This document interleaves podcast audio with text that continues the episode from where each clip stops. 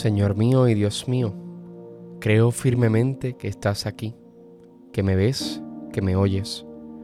Te adoro con profunda reverencia. Te pido perdón de mis pecados y gracia para hacer con fruto este rato de oración. Madre mía Inmaculada, San José, mi Padre y Señor, Ángel de mi guarda, interceded por mí. En las lecturas de hoy nos encontramos con el profeta Joel, con San Pablo y San Mateo. De la primera lectura rescataré un versículo muy particular que puede pasar desapercibido ante nuestros oídos. Volved a mí de todo corazón, con ayunos, lágrimas y llantos. Rasgad vuestro corazón, no vuestras vestiduras. Volved al Señor vuestro Dios. La lectura del profeta Joel debería estremecer el corazón, ya que nos deja bien claro que reprochar nuestras malas conductas como excusa para alejarnos de Dios no nos sirven. Nuestro Señor es tan misericordioso que no lo podremos entender, pero ¿quién sabe si no te perdonará y te bendecirá? Es aquí donde se nos hace la invitación de volver volver al Señor, porque siempre es misericordioso. Rasgado el corazón y no las vestiduras. Es decir, abrir tu intimidad, abrir tu corazón y mostrar tu interior para una verdadera conversión.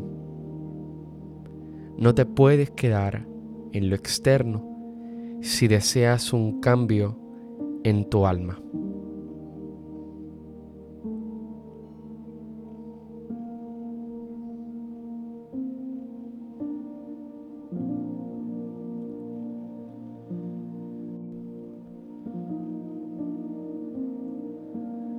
De la segunda lectura también rescataré un versículo en nombre de Cristo, os suplicamos que os dejéis reconciliar con Dios. No recibáis en vano la gracia de Dios.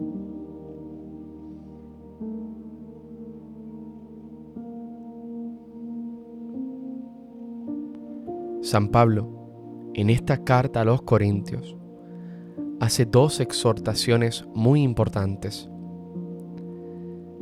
que para mí en lo personal son producto de una preocupación en su corazón, porque no encontraba ni reconciliación con Dios ni recibimiento de su gracia.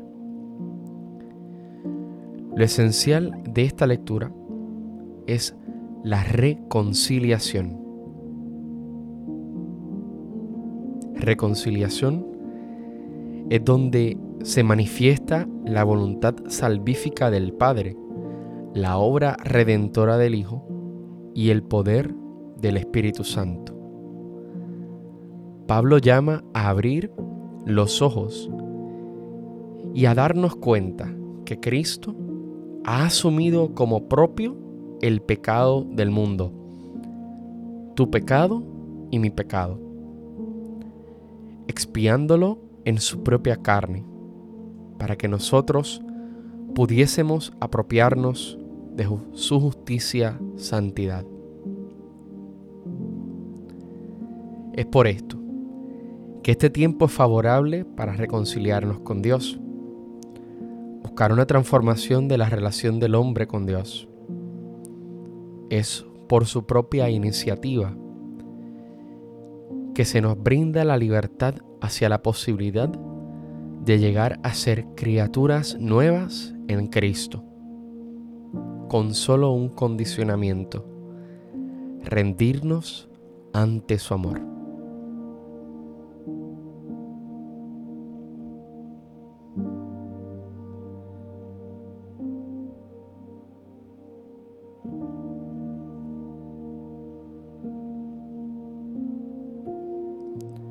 En el Evangelio de nuestro Señor Jesucristo, según San Mateo, rescato este versículo. Cuidad de no practicar vuestra justicia. Tú cuando ores, entra en tu habitación, cierra la puerta y ora a tu Padre, que está en lo secreto, y tu Padre, que ve en lo secreto, te premiará.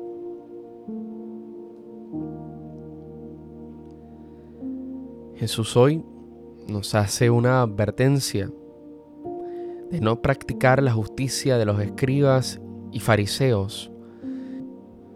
En cambio, nos pide y nos exhorta a buscar una justicia superior, velando las intenciones por las cuales actuamos. Ayuno, rezo o doy limosna para que me vean?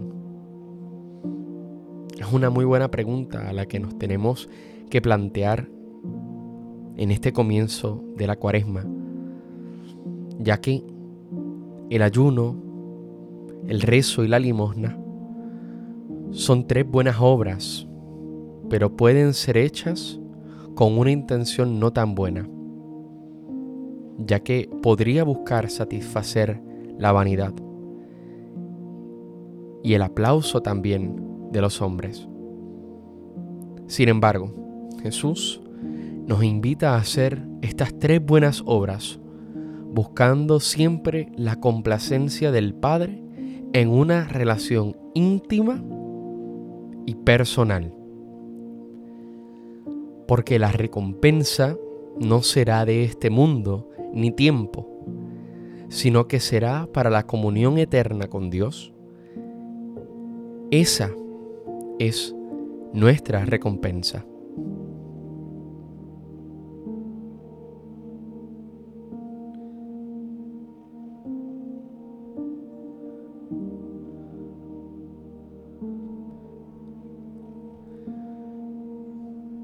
Ahora bien, en este día en donde comenzamos la cuaresma, tendremos tanto la penitencia como el arrepentimiento Ambos no son sinónimos de abatimiento, ni tristeza, ni frustración, sino que constituyen una apertura a la luz que puede disipar las oscuridades en nuestro interior. Habiendo ya escuchado o releído o revisitado las lecturas que la iglesia nos propone para este comienzo cuaresmal, debemos rescatar tres puntos muy importantes. Primero, volver al Señor, porque siempre es misericordioso.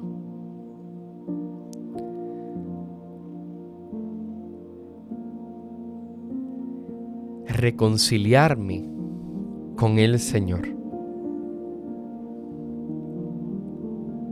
y tener una relación íntima y personal con el Padre. Te doy gracias, Dios mío, por los buenos propósitos, afectos e inspiraciones que me has comunicado en esta meditación. Te pido ayuda para ponerlos por obra.